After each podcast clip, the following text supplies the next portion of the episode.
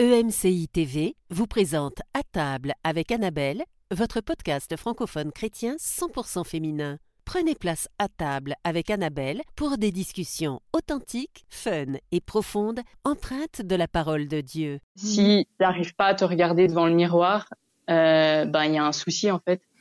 Euh, si tu commences à juger tout le temps ton, ton corps, à tout le temps penser à ça, à dire je voudrais que je sois plus comme ci, plus comme ça, à faire une obsession de de ton image corporelle et de la nourriture en même temps et de ton poids, ben ça commence à, devenir inquiétant. quoi.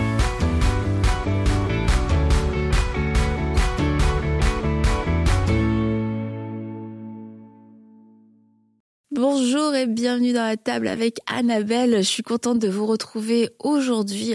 On va parler des troubles alimentaires et on aura Charlotte qui a souffert d'anorexie mentale pendant deux ans. Elle va nous raconter son histoire, son parcours et surtout comment elle s'en est sortie, comment elle a pu expérimenter la guérison. Et je suis avec Aurélie et Laure. Salut les filles. Salut Annabelle.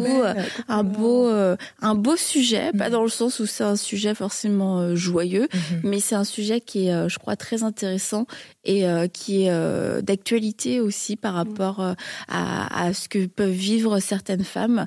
Et euh, non pas que ce soit forcément un sujet tabou, parce que je pense qu'on en parle quand même, euh, qu'on peut, qu'on peut quand même assez en parler, mais il n'y a pas forcément une approche aussi euh, chrétienne euh, d'un point de vue de, de la foi, parce que c'est pas le genre de message que tu vas faire forcément un, un dimanche, mais n'empêche que c'est quand tu passes par un trouble alimentaire, ça peut être quelque chose de, c'est quelque chose de hyper douloureux et puis au final de très solitaire. Donc aujourd'hui, on veut pouvoir euh, mettre des mots sur certaines choses. On aura aussi une vidéo de Rachel Dufour euh, qui va pouvoir, euh, qui va pouvoir aussi nous expliquer ça ressemble à quoi une addiction, comment est-ce qu'on peut reconnaître si on a euh, une addiction. Et euh, je crois que bah, ça va permettre de pouvoir s'évaluer parce que quelquefois on peut être dans la peur extrême. Oh, Peut-être que je souffre d'un trouble alimentaire alors que c'est pas le cas, c'est juste un manque de maîtrise de soi. Et puis quelquefois on peut être très négligent et puis se rendre compte maintenant en fait j'ai besoin d'aide, j'ai besoin de m'en sortir. C'est pas possible que je continue comme ça parce que je suis euh, je suis en danger et où l'entourage me, me le dit que je suis en, en danger. Euh, donc euh, voilà, pas mal de choses aujourd'hui. Ouais, je trouve que c'est vraiment super intéressant d'aborder ce sujet-là parce que, voilà, en, en tant que femme, parfois justement, on se pose des questions sur euh, notre façon d'être. On parle aussi, on a déjà parlé de l'estime de soi et quelquefois, ça a vraiment trait à ce qu'on mange aussi. Et c'est important d'en parler et c'est important de reconnaître à quel stade on est. Parce que comme tu disais, oui, parfois on peut manger et euh, d'une certaine manière et penser qu'on a un trouble alors que c'est juste de l'indiscipline. Tu vois, moi, ça m'est déjà arrivé de penser que ah ben pourquoi est-ce que je mange autant dans cette période de ma vie? Est-ce qu'il y a quelque chose qui me dérange? Mais en fait non. Il fallait juste arrêter de manger de cette manière-là. Il fallait juste changer, tu vois. Et par contre, quand on regarde aussi certaines histoires, on voit qu'il y a des personnes qui avaient vraiment Ouais. des troubles alimentaires et ces personnes-là, parfois, ne, c'est pas elles qui tirent vite la conclusion que c'est un trouble. Il faut vraiment qu'on les secoue parfois pour Ouais. dire, mais là, tu vois pas que dans ta façon de te nourrir, chaque fois tu fais telle chose, etc. Ou alors tu ne manges pas assez, ou alors peut-être euh, quand tu finis de manger, euh, pour certains, euh, tu te vomis, etc. Donc pour ces cas-là, parfois, il faut carrément aller les chercher pour leur, leur, leur mettre à, à l'évidence qu'en fait, il y a un trouble quelque part. Donc, c'est important de, de vraiment se poser Ouais. les vraies questions, en fait. Ouais, non, c'est c'est vraiment un bon sujet qui, euh, oui, c'est vrai qu'on on en parle et en même temps on n'en parle pas beaucoup en fait de ce sujet-là. Et c'est vrai que les troubles alimentaires, bah, ça peut dégager aussi beaucoup de honte, beaucoup de culpabilité pour les gens qui, qui vivent euh, ce genre de choses. Donc je trouve ça beau qu'aujourd'hui on puisse apporter ce sujet avec un témoignage de quelqu'un qui l'a vécu. Et ma prière aussi, voilà, c'est que ça puisse vraiment bah, aussi euh, peut-être exposer pour certaines personnes, comme on l'a dit, qui s'en rendent peut-être même pas compte, qui vivent dans un, bah, dans, dans ce- certains troubles et que elles pensent peut-être que c'est normal, mais finalement non, il y a quelque chose de plus profond que ça, et qu'aujourd'hui, ben voilà, ils puissent vraiment avoir des prises de conscience, des choses qui soient Ouais. exposées pour que ben, finalement il y ait une guérison euh, intérieure qui prenne place. Alors on va recevoir euh, Charlotte dont je vous ai parlé euh, il y a quelques instants. Bonjour Charlotte. Bonjour. Salut Charlotte. Salut Charlotte. Tu es radieuse. Donc Charlotte, euh, c'est ça, on, t'a invité aujourd'hui euh, autour de la table euh, parce que toi-même tu es passé par une phase d'anorexie, anorexie mentale pendant deux ans, il y a maintenant plusieurs années. Et pour nous mettre aussi un petit peu plus dans le contexte, tu étais une sportive de haut niveau. donc tu nous diras si ça avait un lien avec avec tout ça. mais bah déjà pour commencer, bah pour commencer, tu vas bien aujourd'hui? Ça va super, merci. Je suis contente d'être avec vous et de pouvoir euh, parler de ce sujet. Et euh, donc, euh, il y a quelques années, euh, tu as été, as été bah, est-ce qu'on dit diagnostiqué? Est-ce que c'est, on peut le dire comme ça ou pas? Oui, tu peux, ouais. C'est de poser un mot dessus, oui, ouais. Euh, et en fait, toi, euh, donc comme je disais, tu étais sportif de, de, haut niveau. Et euh, est-ce que ça avait un lien justement avec avec le fait que tu sois tombé dans l'anorexie, le fait que tu sois très sportive? Non, alors pour ma part, ça ça a pas de lien. Mmh. Ça aurait pu parce qu'il y a beaucoup de, de sports, notamment en catégorie poids, où ça fait un lien, mais moi, c'était vraiment euh, quand j'ai arrêté en fait, quand euh, j'ai fait un, un, surentraînement, un burn-out sportif. Puis c'est au moment où j'ai arrêté qu'après tout a dégringolé, où je suis passée par dépression, puis anorexie mentale. Mais pendant ma pratique du sport à haut niveau, j'ai jamais eu de, de soucis avec mon, mon poids, mon image corporelle. Euh, donc euh, c'était pas un problème pour moi quoi. Ok, d'accord. Et, euh, et du coup, donc, euh, tu as fait un burn-out, une dépression. Et euh, qu'est-ce qui, est-ce que tu sais s'il y a eu un élément déclencheur qui, qui t'a poussé vers l'anorexie? Bah, disons que il y a eu plusieurs choses. En fait, c'est difficile parce que c'est un, peu quelque chose qui est plurifactoriel et puis mm-hmm. chez, chez d'autres personnes, ça va être d'autres choses. On peut pas dire genre c'est ça, mais en tout cas, moi, euh, pour ma part, c'est que en fait, j'ai arrêté le sport à haut niveau parce que mon corps n'en pouvait plus. Et puis, comme j'avais pas rencontré encore Jésus, mon identité était basée sur le sport. Donc, mhm. il y a un moment donné, quand tu arrêtes le truc sur lequel tu bases ton identité, bah, tu vas chercher à le baser sur autre chose. Mhm. Mhm. et euh, en fait, c'est ce que j'ai fait avec euh, la nourriture. Alors pourquoi la nourriture Il peut y avoir plein de liens, mais en fait, il faut savoir que dans cette même période, j'étais atteinte de la maladie de Lyme et en fait je cherchais à la soigner par le jeûne thérapeutique. Et puis euh, du coup j'ai commencé à jeûner et je pense que le jeûne en parallèle avec cette recherche d'identité mhm. a fait que tout de suite je me suis greffée sur cet aspect alimentaire puis j'ai commencé en fait à, à, planifier mes prises alimentaires comme je planifiais mes entraînements et mes compétitions en fait. Ok, ouais. Mhm. Et, euh, et au bout de combien de temps tu as eu euh, comme des alertes que tu étais en train de glisser? Bah, c'est long. Euh, je dirais, je dirais au bout de deux ans, deux ans et demi, parce que ah, en fait, ce qu'il faut savoir, c'est que c'est, c'est vraiment quelque chose d'inconscient et que nos comportements, quand on est dans cette pathologie-là, on se rend pas compte de ce qu'on fait, on est complètement aveuglé. Euh, et, nos comportements, ils, après coup, en fait, moi j'ai analysé, je me suis dit euh, ah mais en fait je me comportais comme ça, je faisais ça, mais sur le moment j'étais incapable de dire que je faisais ça ou de le voir en fait. Mhm. Donc même si finalement l'entourage ou des gens essayent peut-être de dire des choses, toi t'as un peu tes œillères et puis t'entends que ce que tu veux entendre et en fait mhm. tu veux pas l'entendre. Mhm. Mais pendant ce temps-là, puisque euh, toi tu avais été euh, diagnostiqué avec euh, la maladie, la maladie de, de Lyme, est-ce que tu avais un suivi médical? Est-ce que le, le, corps médical autour de toi sonnait pas la, ne tirait pas la sonnette d'alarme? Bah, disons que non, parce que j'ai vu un spécialiste de cette maladie et après, euh, j'étais pas spécialement euh, suivie médicalement. C'est surtout mm. mes parents et mon entourage qui ont vu et puis après qui m'ont encouragé à, à plus être, faire un suivi euh, psychologique ou des choses comme ça. Mais j'étais mm-hmm. pas euh, vraiment suivie déjà en tant que sportive de haut niveau. J'avais pas un staff médical qui me suivait, donc euh, voilà. Ok.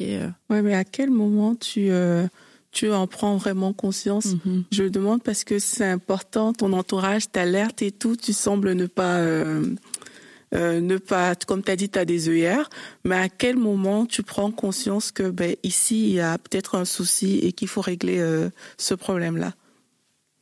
Bah, je pense que à force de, je pense que c'est à force de discussion un peu avec mes parents où le, le truc a commencé à émerger. Et puis mais c'était pas hyper clair dans le sens je commençais à regarder sur internet, je regardais anorexie mentale, je regardais la définition, puis mhm. Il y a un moment donné où je me suis dit euh, j'étais proche de ma rencontre avec Dieu, mais je le savais pas. mais je pense que aussi, il était en train de faire tomber mon aveuglement, ce qui fait que tout à coup, j'étais vrai avec moi-même. Puis quand j'ai regardé la mhm. définition de l'anorexie mentale, je me dis, mais en fait, c'est tous les trucs que j'ai. Il faut que j'arrête de, de nier ou de chercher euh, autre chose. C'est j'ai, j'ai ce truc-là. Maintenant, euh, pour moi, c'était pas ça le problème. Et puis, toutes les personnes qui ont des troubles du comportement alimentaire, c'est jamais le problème en fait. Mm-hmm. Du coup, mm-hmm. c'est un truc qui vient genre cacher euh, ça et puis après tu te dis mais faut que je règle mon comportement puis en fait c'est pas le comportement, faut régler c'est le, problème intérieur, la racine. Mm-hmm. Ouais, c'est ça. Est-ce qu'il y a des signes justement qui montrent euh, que qu'on est en train d'aller dans un trouble alimentaire euh, ou alors euh, ça se fait naturellement Est-ce qu'il y a des, des, des, signes comme ça on peut identifier que ah mais là tu es en train de dévier euh, ou pas? Oui, alors je dirais que les signes, bah, à partir du moment où plus de 80% de tes pensées sont tournées vers la nourriture et que mhm. ça devient une obsession. ouais. ça, c'est un des signes. Maintenant, faut-il encore s'en apercevoir seul quoi? C'est c'est ça qui est difficile mhm. en fait. C'est que tout seul mhm. tu es dans ton truc puis tu vois pas. Après euh, les signes qui peut qui sont majeurs aussi c'est cette obsession par rapport au poids et à l'image corporelle. Genre mhm. si tu n'arrives pas à te regarder devant le miroir euh, ben il y a un souci en fait. Euh, si tu commences à juger tout le temps ton, ton corps, à tout le temps penser à ça, à dire je voudrais que je sois plus comme ci, plus comme ça, à faire une obsession de de ton image corporelle et de la nourriture en même temps et de ton poids, ben ça commence à, à devenir inquiétant. Quoi. Mhm. Et à ce moment-là, euh, là on te voit, t'étais euh, t'étais euh, haut. Est-ce que t'étais dans quel état à ce moment-là de, de santé? Ah là j'étais, je, je, me suis fait hospitaliser euh, quatre mois après cette photo. Oh. Et t'allais escalader avant. Ouais, mais en fait c'était assez fou parce que c'était le seul sport et c'était un échappatoire pour moi parce que je me sentais hyper légère et du coup ça me faisait croire que j'étais hyper bien. Et puis euh, hmm. du coup c'était le seul sport que je pouvais euh, comme pratiquer et puis me sentir bien et puis à la fois. Pas... T'étais pas épuisée? Ben oui, un peu, mais non, parce que c'est la chose subtile, c'est qu'en fait, je, m'alimentais tellement bien, dans le sens, j'avais tellement de connaissances par rapport ah, à où puiser dans quoi.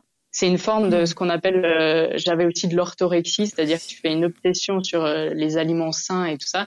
Puis j'avais hmm. énormément de connaissances, ce qui fait qu'à chaque fois que je faisais des prises de sang, on me disait ben si t'as des carences, on t'hospitalise, sauf que j'avais jamais de carences parce que j'étais j'étais sur le fil tout le temps quoi en fait. Hmm.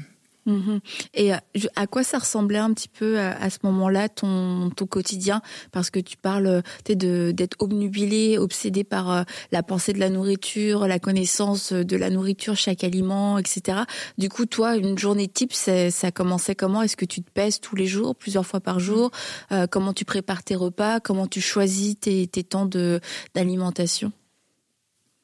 Bah, disons que j'étais à l'université à ce moment-là, donc euh, j'avais aussi les cours euh, hmm. à, à, gérer. Donc euh, déjà, moi, je me levais le matin, c'était hors de question que je mange avant midi, au moins.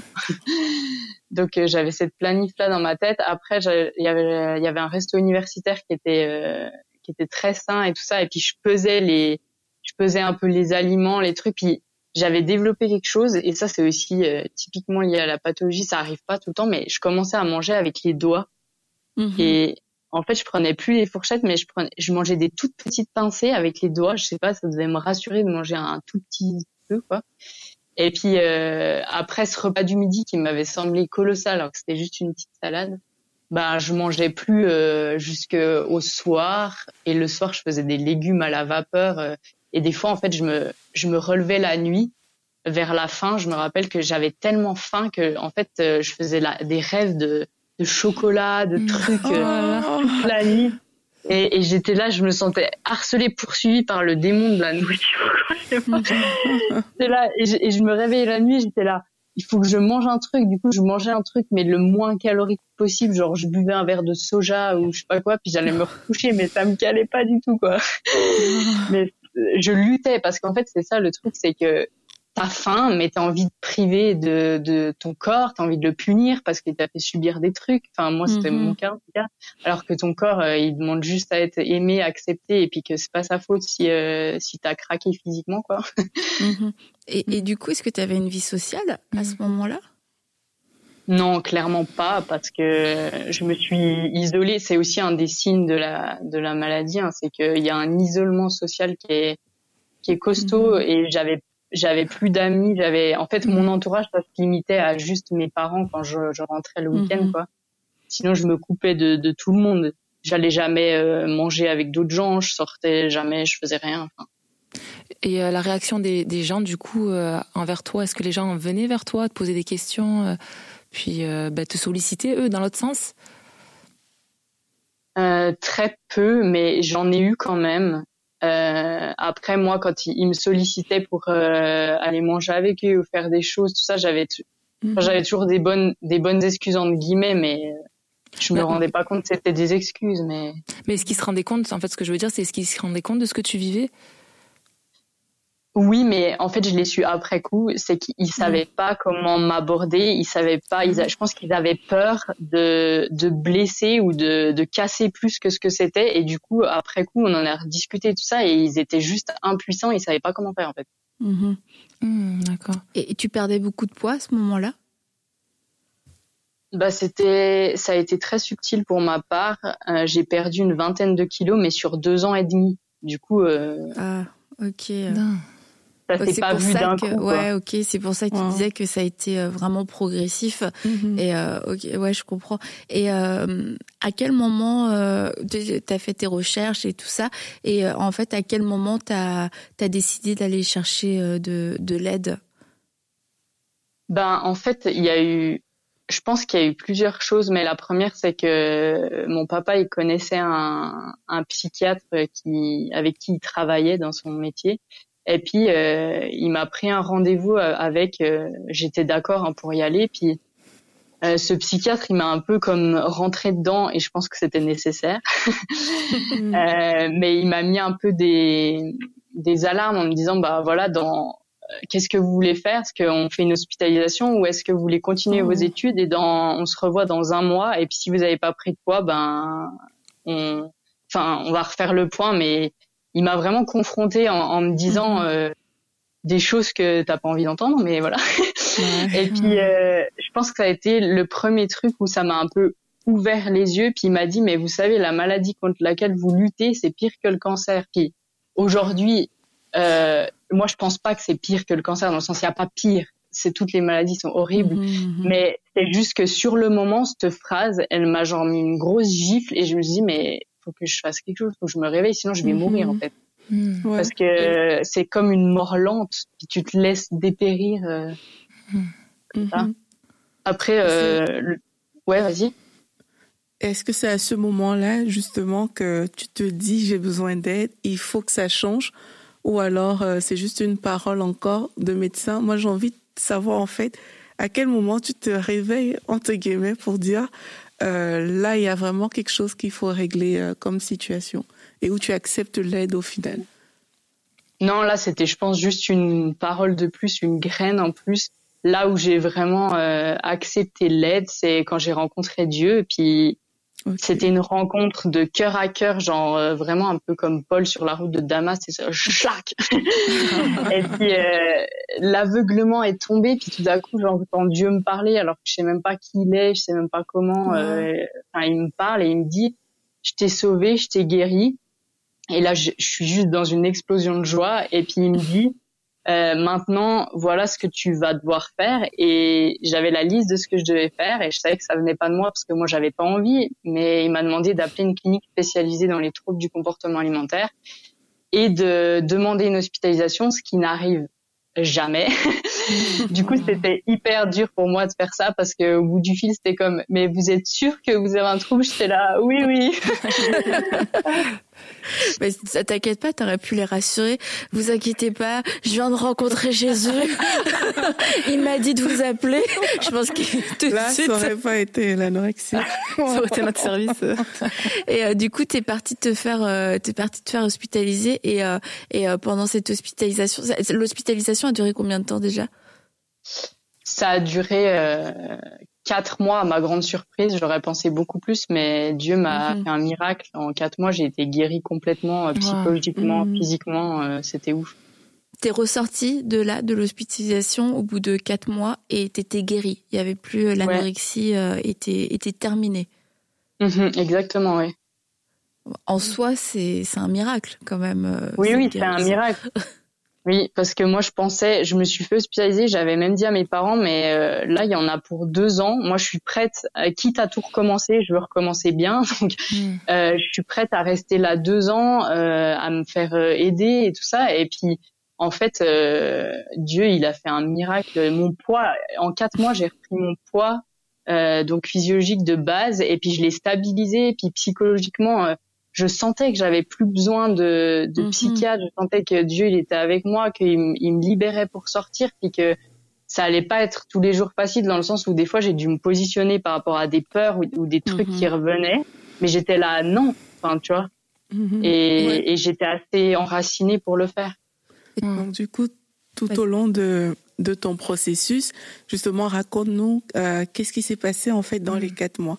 Est-ce que justement il y a eu des pensées qui sont revenues? Est-ce que tu t'es dit en fait euh, euh, c'est pas vrai que je suis malade? Ou alors il y a des choses qui sont revenues comme ça dans ta tête qui t'ont obligé, qui t'ont obligé, comme tu dis, à te positionner? Quelles sont ces choses qui peuvent euh, défier, j'ai envie de dire, quand on est dans ce type de situation? Bah après c'est tout un parcours, mais c'est vrai que les quatre mois, mhm. euh, moi je suis partie avec ma Bible en clinique qu'on m'avait offert et j'ai appris à connaître Dieu euh, pendant ces quatre mois en cœur à cœur, à demander mais qui t'es Dieu, pourquoi tu m'as sauvé, donc je découvrais euh, la Bible et puis c'était un challenge tous les jours parce que tous les jours il y avait des choses à traiter. En fait j'avais rien traité de mon passé, j'avais mhm. tout, tout, tout à faire quoi. Et du coup, Dieu, il me, il me montrait les trucs. Puis aussi, au travers mhm. du psychiatre, il mettait en lumière des choses. Puis après, j'étais là. Bah, je, je, traitais, en fait, je faisais tout avec lui. Mais il y a des jours où, où j'arrivais, enfin, où j'étais défiée dans le sens où, où je mangeais trop, mais j'arrivais plus, j'avais pas de repères. Donc, je devais réapprendre mhm. tout. Et j'étais là, mais mhm. Seigneur, mais aide-moi. Quand c'est que j'arrête de manger? Quand c'est que je peux manger? Qu'est-ce que je fais? Enfin, c'est vraiment un, c'est pas à pas, petit à petit, Dieu il te mhm, montre et mhm. puis t'avances avec ça. Puis si tu fais des erreurs, ben c'est ok en fait, c'est pas mhm. grave. Euh, il, t'aide à te relever, puis après tu recommences, puis tout ça. Et, et, au travers de ce cheminement, bah, je sais pas si ça va être facile à dire comme ça parce qu'on voit que c'est progressif, c'est pas à pas, mais est-ce que as, toi, tu as eu un déclic à un moment donné? Euh, Donc oui, il y a, y a, cette rencontre avec le Seigneur, mais c'est comme si un, un, renversement dans tes pensées, quelque chose où tu as vraiment réalisé, euh, euh, je sais pas, un déclic qui a fait qu'une vérité soudaine qui a apparu sur sur qui tu étais, sur ton identité, ou mm-hmm. quelque chose qui a fait que bah, ça a vraiment renversé la tendance et, euh, et que tu as pu guérir aussi vite. voilà, ouais. Mais je pense qu'il y a une des clés, c'est que c'est la révélation en cœur à cœur de, en fait, j'ai été créée pour un but, j'ai de la valeur, mais juste pour qui je suis et pas pour les performances que je fais.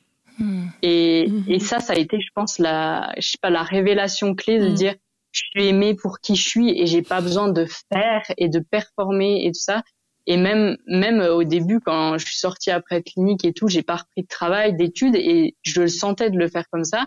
Et tous les gens qui me dit, qui me parlaient, ils étaient inquiets, ils me disaient mais euh, tu vas faire quoi? Tu vas hein? Puis j'étais là, mais mm. aujourd'hui en fait, je suis Charlotte et j'ai rien besoin de faire pour avoir de l'approbation pour exister.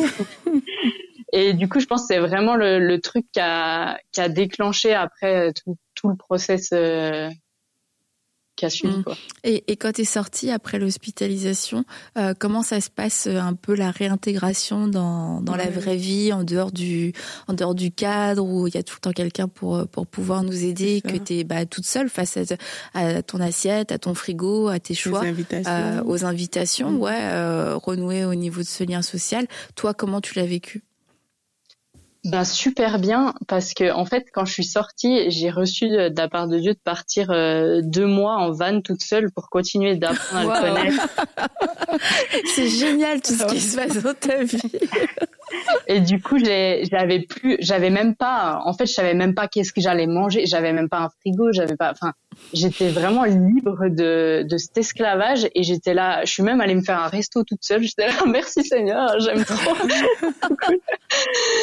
et du coup, j'ai fait deux mois euh, en cœur à cœur avec Dieu où j'ai continué à creuser cette relation et c'est la première fois que j'ai mis les pieds dans une église. D'ailleurs, j'étais hyper euh, surprise ah bah oui, en, vrai, parce que t'as rencontré, parce que toi, t'as as rencontré euh, le Seigneur et tout de suite après, t'es parti euh, te faire hospitaliser. Donc ah ouais, c'est c'est un parcours quand même original. Et après, tu pars euh, en van toute seule à tel point que je me demandais, quand j'ai rencontré Dieu et que j'étais en clinique, mais est-ce qu'il y a d'autres jeunes chrétiens qui existent comme moi, en fait Wow, ah, mais c'est excellent, je trouve, comme parcours, comment Dieu, comment Dieu parle, et euh, et c'est vrai que en, en entendant ton, ton ton histoire, on se dit, bah surtout quand Dieu te parle, t'es mhm. sauvé, t'es guéri et tout, mais va va te faire hospitaliser. Déjà, c'est la première surprise. Mhm. Puis après, que, comment il a utilisé ce temps de, de mise à part pour te former, pour t'enseigner, pour guérir ton cœur en parallèle avec la médecine, c'est euh, c'est vraiment extraordinaire. En tout cas, moi, je trouve ça je trouve ça hyper beau. Et euh, aujourd'hui, euh, c'est quoi ton rapport avec la nourriture?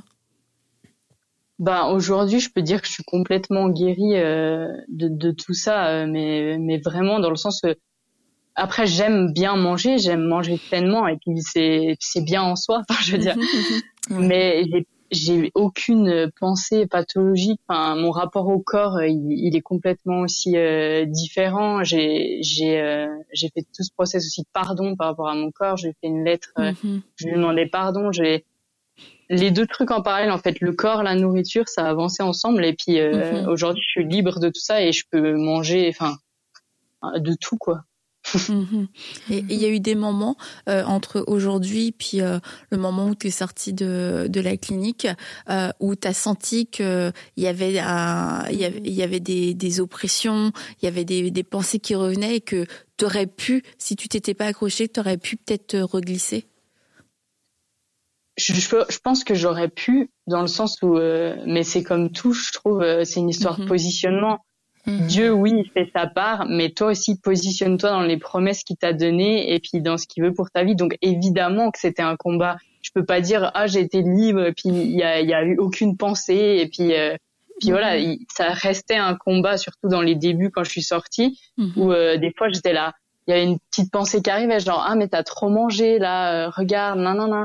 Ah, mais regarde, ton corps, il, il reprend du poids, là, là, là. Et puis, il y a un moment, c'est, ben, tu choisis quoi? Tu choisis la vie ou la mort? Puis moi, j'étais comme mhm. là, ben, je choisis la vie et puis je mhm. renonce au mensonge que je suis que je suis trop grosse, je renonce au mensonge que j'ai trop mangé euh, et puis euh, je me positionnais quoi. Hmm. Ah, c'est extraordinaire. Euh, et aujourd'hui, euh, et là depuis, tu as écrit un livre aussi dans le dans le creux de la vague où tu racontes euh, ton histoire, tu racontes euh, comment euh, ta rencontre aussi avec avec Dieu et, et, tout ton parcours.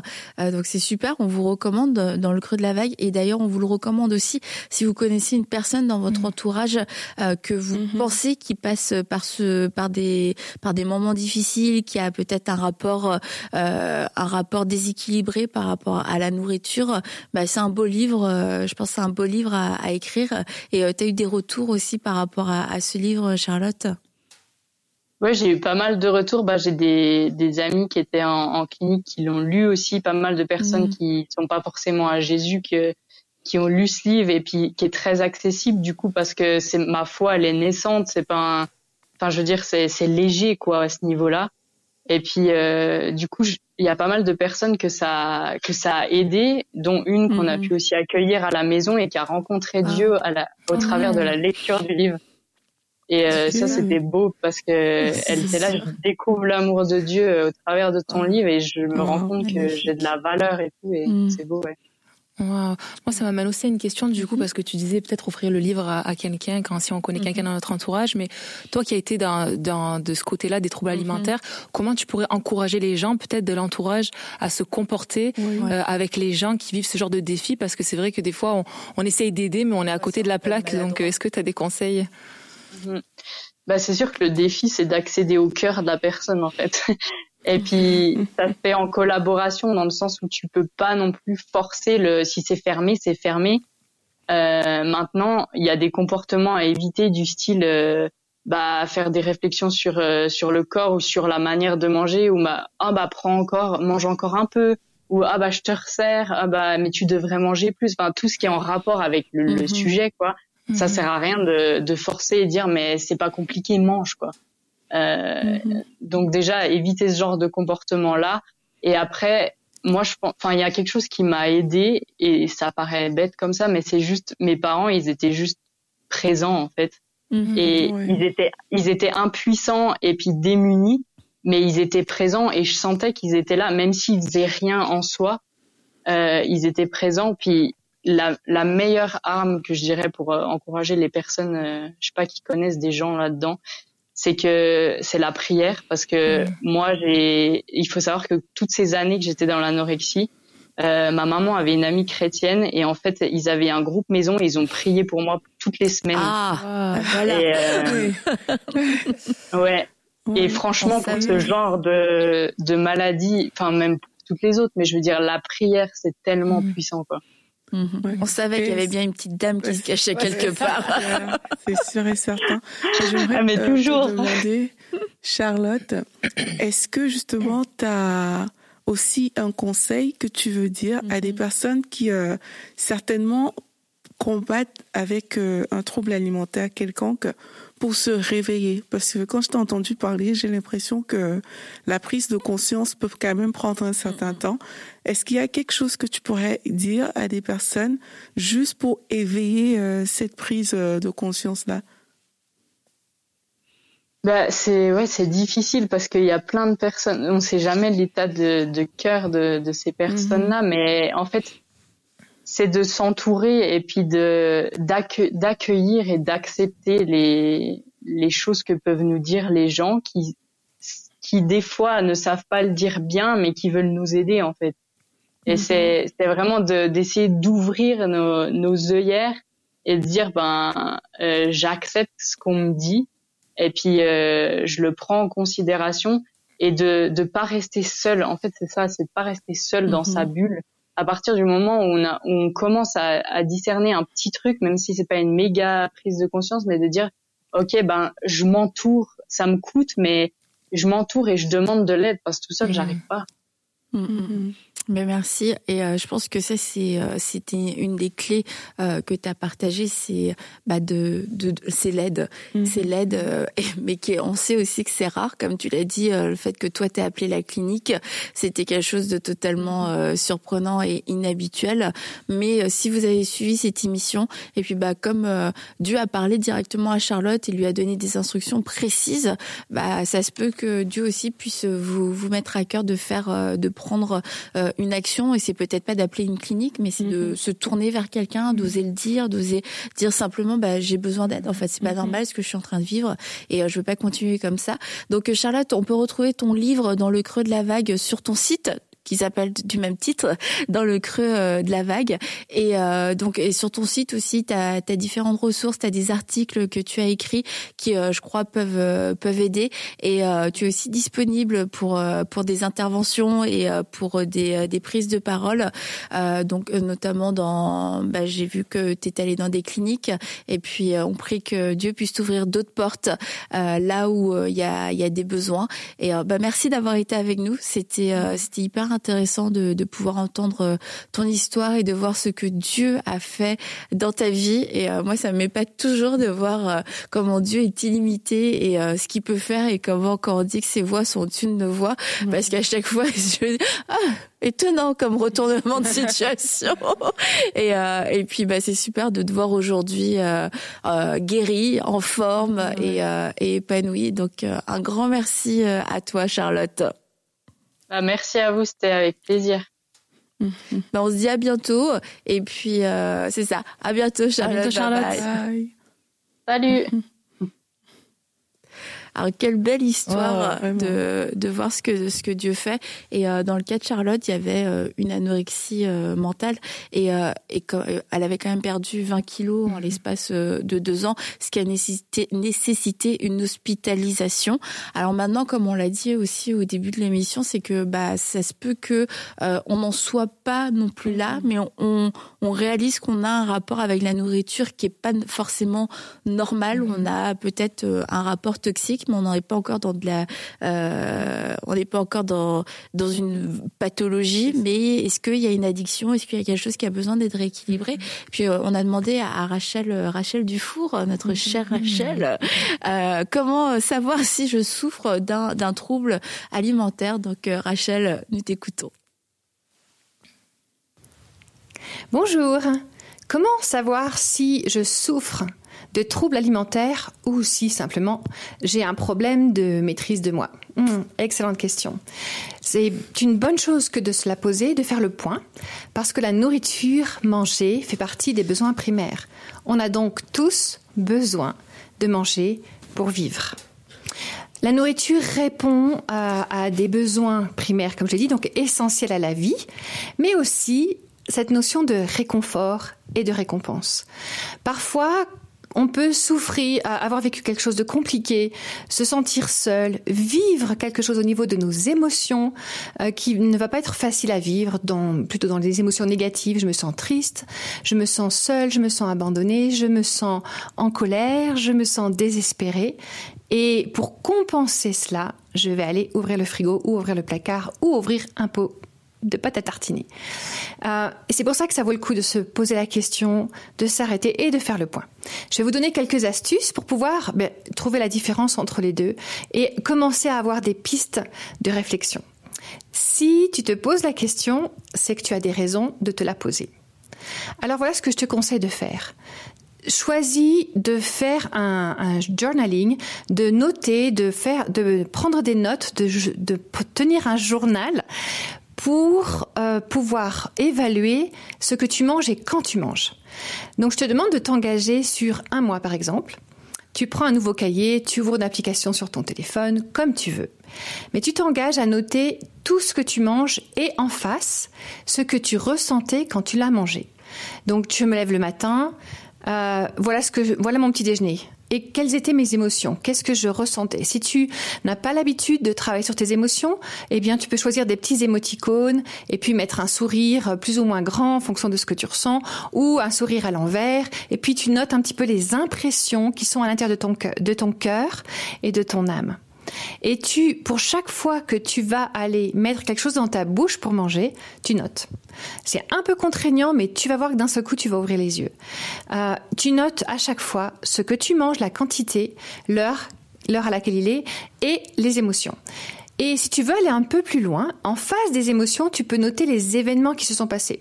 Si tu es étudiante ou étudiant, par exemple, tu as eu une mauvaise note à l'école, tu as eu une mauvaise nouvelle, mauvaise nouvelle au bureau, euh, au boulot, tu as eu euh, une, une dispute avec quelqu'un de proche ou un ami, une amie, etc. Et du coup, ça a déclenché de la tristesse, de la colère, et du coup, tu as mangé quelque chose. Une fois que tu auras fait ça, tu regardes avec le recul sur un mois euh, ce qui s'est passé. Est-ce que tu as mangé à chaque fois que tu as essayé de compenser euh, quelque chose au niveau de tes émotions qui, qui était euh, insurmontable, qui te semblait être violent en fait? Il y avait cette notion de c'est plus fort que moi, je ne sais pas comment gérer, donc je vais me consoler avec la nourriture. Si c'est ça, que tu, que tu as pu observer pendant ton mois d'observation, eh bien oui, tu es dans une situation où tu vas avoir besoin d'une aide extérieure parce qu'il se peut que tu sois en situation de trouble alimentaire, de trouble de l'alimentation. Et tu vas avoir besoin de quelqu'un pour travailler avec toi au niveau émotionnel, spirituel, physique, pour pouvoir aller trouver la racine de ce qui euh, t'a causé du stress, qui, ou, ou, qui te pose des problèmes, une problématique qui est la tienne, pour pouvoir amener de la guérison et réapprendre des nouvelles habitudes. Maintenant, si tu te dis non, c'est pas forcément lié à, des émotions tristes, mais j'ai envie de me faire plaisir plutôt, et c'est ça que je regarde dans mon dans mon journal, dans mon journal de, l'alimentation sur un mois, j'ai envie de me faire plaisir. Eh bien, je vais t'encourager à jeûner de l'aliment clé qui est la notion de plaisir. Un exemple très simple, la, la pâte à tartiner, le chocolat. Euh, je souris parce qu'en fait, euh, c'est ce que je fais moi. Ce que je pourrais, euh, j'aime trop ça, c'est trop bon, le chocolat, c'est trop bon. et donc, régulièrement, je vais faire un mois sans toucher un pot de pâte à tartiner. Un mois sans, au minimum. Essaye ça. Si tu es dans le manque de maîtrise de soi, engage-toi. Si tu as une, connexion avec Dieu, fais-le pour Dieu. Mets-toi dans une situation de je vais jeûner de cet aliment-là qui semble avoir plus de volonté que moi sur ma volonté ou une emprise sur ma volonté, choisis de jeûner de cet aliment-là, par exemple le pot de pâte à tartiner, pendant un mois pour voir si vraiment tu es en situation d'addiction ou juste un manque de maîtrise de toi. Et si tu as réussi à faire le mois entier sans ça, très bien, c'est une question de volonté. Peut-être qu'il va falloir que tu alternes ou que tu euh, choisisses d'autres formes de chocolat ou d'autres choses qui te font plaisir. Hein. C'est bien de se faire plaisir avec ce que l'on mange, c'est très important. Mais il ne faut pas que ça devienne plus que nous, tout simplement. Donc voilà, des petits exercices tout simples pour pouvoir faire la différence. Et encore une fois, on comprend que avoir une, alimentation qui nous permet d'être en bonne santé, nous permet de vivre, c'est bon pour notre âme, c'est bon pour notre esprit, c'est un cadeau que Dieu nous a donné. Il faut juste que ça ne devienne pas notre maître, qu'on n'en devienne pas esclave et que ça ne soit pas un substitut à euh, une problématique au niveau de nos émotions, de, notre âme euh, que l'on aurait adopté pour pouvoir compenser quelque chose de difficile que l'on aurait vécu. En tout cas, d'une manière ou d'une autre, il y a des solutions. Ne reste pas seul face à la problématique que tu rencontres, que ça soit un manque de maîtrise de toi ou que ça soit un problème de type trouble alimentaire. Tu vas pouvoir te faire aider et en tout cas, nous, on prie pour toi. Que Dieu te bénisse dans ce voyage, dans l'exploration de ton alimentation. merci, merci Rachel. Euh, merci Rachel. Et euh, bah, je trouve c'est bien de faire la différence entre bah, le, le, trouble alimentaire euh, qui qui relève de bah, du médical finalement, mm-hmm. et puis bah le fait de manquer tout simplement de, de maîtrise de soi. Donc un journal pendant un mois où on écrit et puis on note les émotions qui sont qui sont reliées à ça. Et je crois que c'est bien parce que quelquefois on se rend pas compte en fait de non on, se rend pas compte du tout, tu vois, tu mhm.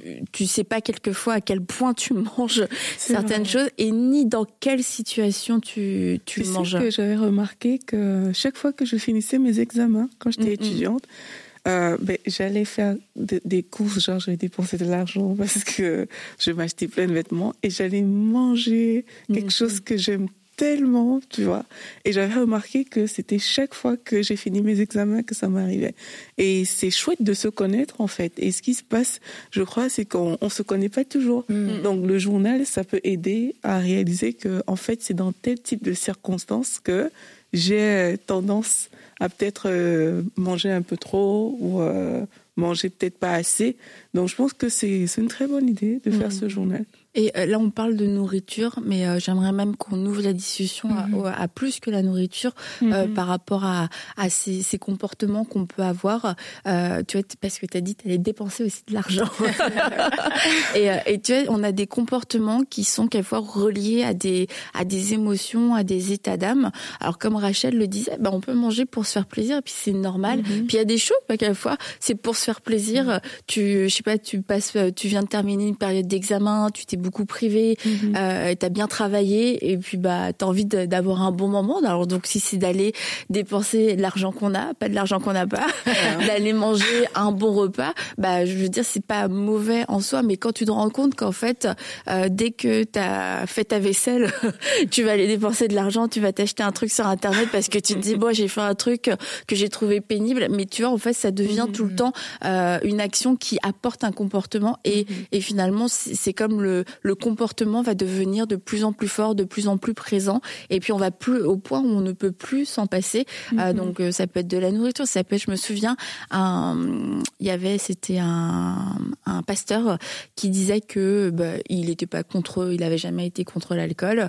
et puis euh, bah tu il buvait, il disait bah tu je buvais une bière de temps en temps, et puis c'était pour célébrer, c'était dans les bons moments, c'était un moment détente. Il dit mais de, au fur et à mesure du temps, bah s'est rendu compte qu'il qui buvait euh, parce que oui, il y avait là il, il, buvait quand il était fatigué, euh, ah. quand il était euh, contrarié, quand il était enfin à chaque fois finalement qu'il vivait une émotion qui était un peu plus hors norme et que c'était plus une bière juste comme ça pour le plaisir, c'est que ça devenait quelque chose de, de très régulier au point où bah il s'est rendu compte que tous les jours il buvait, il, disait je suis pas devenu alcoolique mais ma relation avec euh, l'alcool était devenue euh, était devenue déséquilibrée mhm. parce que euh, de ce qui était quelque chose de plus occasionnel dans les occasions euh, festives bah, devenait quelque chose de, de plus en plus régulier et quotidien mais aussi dans les moments beaucoup moins festifs. C'est très important ce que tu dis Annabelle parce que j'ai déjà entendu euh, ça à plusieurs reprises. Parfois, on choisit la facilité. Mm, mm. Quelqu'un va dire, OK, ben, l'alcool me fait dormir, j'arrive pas à dormir ce mm. soir. Ben, je vais prendre un peu d'alcool et puis ça va aller. Une autre personne va dire euh, une autre chose qui concerne un autre type de trouble. Et plusieurs fois, c'est juste parce qu'on a choisi la facilité et ça s'est installé et parfois ça ça finit vraiment en addiction. Mm, mm. Donc on doit faire attention à, à nos choix aussi dans, dans notre quotidien. Ça commence toujours banalement. Moi c'est ce que je me dis. Euh, L'alcoolique n'a pas commencé forcément avec une bouteille euh, mm-hmm. euh, d'alcool. Parfois ça commence par un petit verre et petit à petit on, on va plonger vers des addictions, vers des choses dont on ne peut plus se passer. Donc c'est vraiment important d'associer notre comportement. Mm, euh, le, ressenti qu'on met même sur des choses, et ça peut vraiment être tout, le ressenti qu'on met dessus à notre façon de faire pour pouvoir se dire, ah non, c'est pas ça qui doit me diriger, c'est, nous qui devons comme euh, être les maîtres de, de nos vies, c'est pas des, des, des, des, émotions, des choses incontrôlables et tout qui doivent nous diriger. Qu'on arrive au moment où c'est incontrôlable, où ça devient comme un médicament, mm, mm, mais là, je mm. pense qu'il faut quand même faire un, un, médicament, il y a un échappatoire. Et puis sur le coup, ça peut faire, euh, comme tu disais, quelqu'un qui va boire euh, parce qu'il se dit ça m'aide à dormir, mais finalement, ça devient un cercle, un cercle vicieux. On sait plus si on boit parce qu'on veut dormir ou si on boit parce que on n'arrive plus à s'en passer finalement mhm. et que bah au-delà du besoin peut-être auquel ça répondait au début, bah c'est devenu une dépendance mhm. et euh, c'est ce qui va aussi euh, influencer nos choix et comme euh, Charlotte le disait, c'est une un, une des alertes, c'est quand quelque chose commence à devenir une mhm. obsession en fait, ça, ça prend toute ta pensée, tu penses tout le temps, t'organises ton temps, tu te demandes comment est-ce que je vais faire pour pour avoir ce moment-là, que ce soit une consommation ou autre parce que tu n'arrives pas à envisager de ne pas l'avoir, sinon c'est mhm. quelque chose qui qui va pas aller. Euh, ouais, non, c'est ça. Puis euh, voir aussi l'impact que ça a autour de nous, tu vois. Mm. tu vois que ça commence à impacter ta famille, euh, si tu parce que là elle le disait, tu vois au niveau de la nourriture et tout, finalement tu coupes ta plus de vie sociale, tu vois que mhm. finalement ben c'est là où c'est des petites alertes, je pense qu'il faut regarder parce que c'est vrai que de prime abord des fois ça paraît rien, tu vois, tu vois, ben, c'est un truc bon voilà, mais c'est c'est prendre ce recul là et de pouvoir s'analyser soi-même et de se dire ben OK, est-ce que ben est-ce que je vis d'une façon équilibrée, est-ce que mhm. c'est sain, quel est mon rapport J'aime beaucoup le, le, côté jeune de, que propose Rachel parce qu'effectivement, je trouve que c'est une bonne façon de se tester. Mhm. et, euh, et puis je, pense voir si t'es en manque. Non, mais et puis, et, puis des fois, tu sais, on parle des choses euh, alcool et tout, mais ça peut être le sport, tu sais. Mhm. Genre, tu peux plus te passer. Bon, le sport, c'est une bonne chose, mais quand tu vois comme la nourriture, c'est une bonne chose. Mais quand tu vois que ça prend tout ton temps, quand tu vois que ben ah non, moi je peux pas, je peux pas t'aider ou je peux. Tant pis, ma famille va payer pour, mais moi faut que je mm. fasse mon sport et tout. À un moment donné, c'est mais pourquoi en fait? Qu'est-ce que ça cache derrière? Et, et aussi, bien entendu, au-delà même de l'addiction ou de la l'habitude, la dépendance, bah après faut aller faut aller creuser plus loin aussi quoi parce que mhm. on sait aussi que derrière ça euh, se cache quelque chose mhm. qui est pas toujours évident à voir parce que euh, souvent enfin je pense que la dépendance c'est le top de l'iceberg. C'est ça parce que souvent ça vient combler euh, déjà quelque chose qui est qui est là puis bah, le fait de, de trouver mhm. ce genre de trouver quelque chose qui va venir nous remplir ou en tout cas qui nous donne un sentiment de nous remplir, bah ça, ça fait du bien sur le coup et c'est comme ça que ça peut facilement devenir une dépendance et que bah, d'une personne, euh, une personne qui n'a pas euh, ce besoin d'être comblée, bah, ça peut rester quelque chose de mhm. totalement euh, occasionnel, de, de bien, tu sais, mhm. même de, de, de, bien. Puis bizarrement, dans ma vie à moi, c'est un gouffre. Comment ça se fait, Seigneur? Quelle injustice Non, c'est parce que mon terrain était favorable, il y a quelque chose. Et, euh, et Charlotte, elle le dit, elle-même, elle a dû faire face à, à, son passé, elle a dû faire face bah, à cette crise identitaire. Et ça a été, euh, comme tu lui avais demandé, le déclic en fait pour se dire, ok, bah en fait c'est ça, c'était ça le point d'accroche à, à cette anorexie. En fait, quelquefois l'identité est vraiment euh, l'une des choses qui qui qui occasionne, je vais dire mhm. ça comme ça, plusieurs troubles. Ça, c'est des choses qui, qui sont vraies. Et euh, il faut chercher cette source intérieure qu'on veut combler et trouver la vraie façon de le combler. Et quand on ne trouve pas la vraie façon de le combler, mais c'est là on se retrouve en train de dévier pour aller combler ça avec d'autres types de choses. Mais c'est important de faire face aussi à sa réalité. Parfois, on se voit la face, comme Charlotte le disait. Parfois, tu veux pas juste voir, tu veux pas entendre mhm. parce que c'est douloureux, parce que ça va te ramener à cette question interne profonde que tu veux pas te poser. Mais vaut mieux se poser cette question. Mhm. Elle, il a fallu peut-être euh, ce monsieur qui l'a choqué euh, quelque part, mais faut pas, faut être vrai en fait envers soi-même et se dire si ça se trouve, je veux peut-être éviter ça, mais il faut que je passe par là j'ai peut-être besoin d'aide pour ça, mais il faut que je passe par là, il faut que j'accepte de me poser cette question, de mettre le doigt sur cette chose à l'intérieur de moi qui a besoin d'être comblée mhm. par toutes sortes de choses en fait, et de et d'accepter de faire ce pas. Mhm. Moi, je crois que c'est le plus grand pas quand on commence à reconnaître. Vous avez vu dans l'histoire de Charlotte mhm. qu'elle a reconnu, elle a appelé la clinique. Après, les choses vont se mettre en place. Ce sera pas forcément évident comme on a vu, mais les choses commencent à se mettre en place quand on reconnaît que là il y a un souci, il faut que je le règle. Et il faut pas se voiler la face pour mm. ça. Et euh, on, on, a ce verset qu'on entend souvent tout m'est permis, mais tout n'est pas utile. Mm-hmm. Et euh, je ne veux pas me laisser dominer ou asservir par quoi que ce soit. Mm-hmm. Et, euh, et puis, bah, ça fait écho aussi à certaines réponses qu'on peut avoir. Ah non, mais moi, je peux m'en passer. Je suis pas dépendant, je suis pas addict, mm-hmm. n'importe quoi. Je suis pas accro.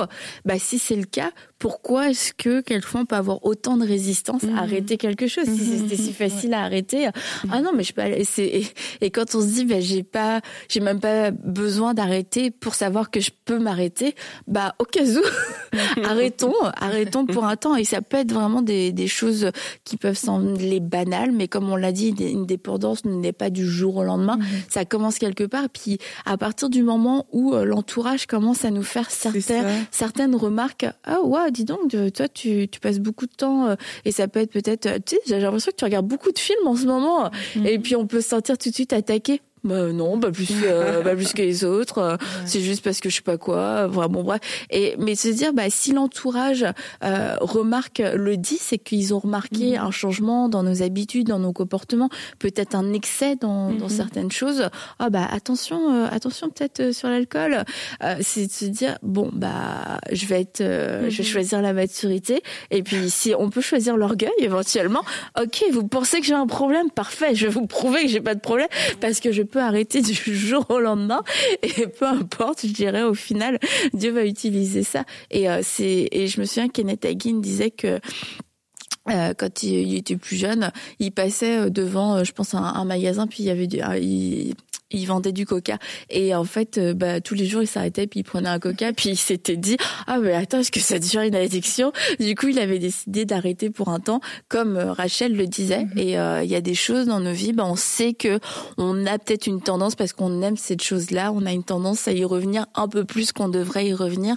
Bah c'est bon ouais, de pouvoir jeûner pour pouvoir se réguler soi-même et puis s'assurer que on se retrouve pas dans X années avec quelque chose qui qui nous dépasse, quand on sent que on dépasse, qu'on est dans un excès, qu'on n'est plus dans la maîtrise de soi-même, que c'est quelque chose qui est un peu plus fort que nous et que et notre témoignage, franchement, notre témoignage nous le dit, tu vois. Mhm. Les gens peuvent nous le dire, ça va nous énerver, mais bien souvent, déjà, le Saint-Esprit en nous va nous parler et puis il y a cette petite voix. Hum, est-ce que tu devrais? T'es sûr? Non, tu devrais t'arrêter.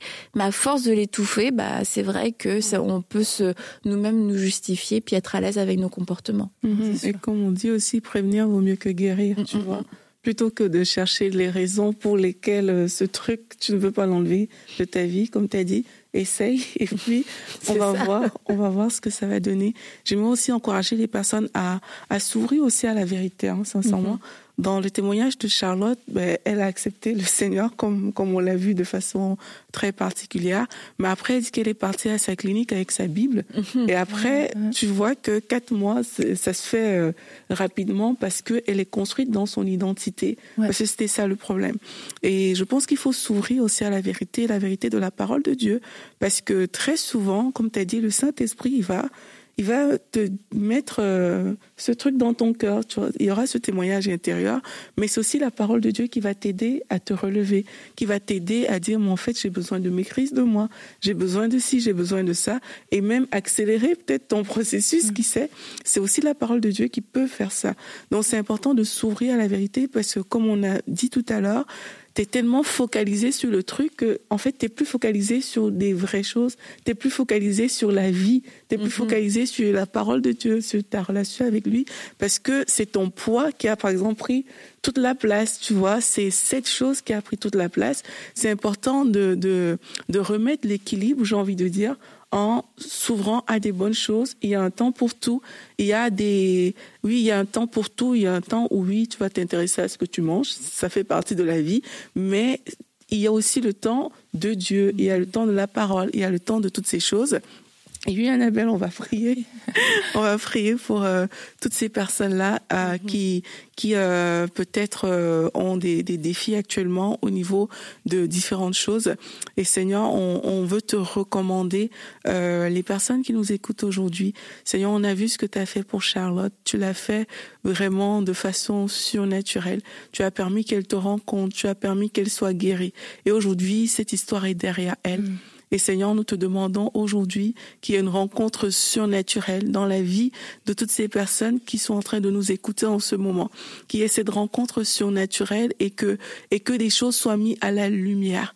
Que, que des choses soient mises à la lumière au nom de Jésus-Christ. Mm-hmm. Seigneur, je prie pour toutes les personnes qui ont mis des œillères, pour toutes les personnes qui se cachent derrière euh, une, une certaine réalité, qui ne veulent pas se l'avouer. Seigneur, aujourd'hui, que les yeux s'ouvrent, mm-hmm. que les yeux s'ouvrent sur ces situations au nom de Jésus-Christ. Et nous venons comme ça, Seigneur, te demander de guérir, de restaurer, comme tu l'as fait pour Charlotte. Je prie pour des personnes qui font face aussi à des troubles alimentaires comme Charlotte. Seigneur, nous t'invitons dans leur vie non seulement que leurs yeux s'ouvrent sur ces troubles, qu'ils acceptent de se faire, qu'elles acceptent de se faire aider, mm. et par ta puissance, Seigneur, que que cette source qu'elles veulent combler, je prie afin que Jésus, tu rentres dans leur corps pour combler ce vide, viens combler ce vide à l'intérieur, et que de manière surnaturelle, que ces choses puissent tout simplement se briser dans le nom puissant de Jésus-Christ. Seigneur, nous prions aussi pour toutes les personnes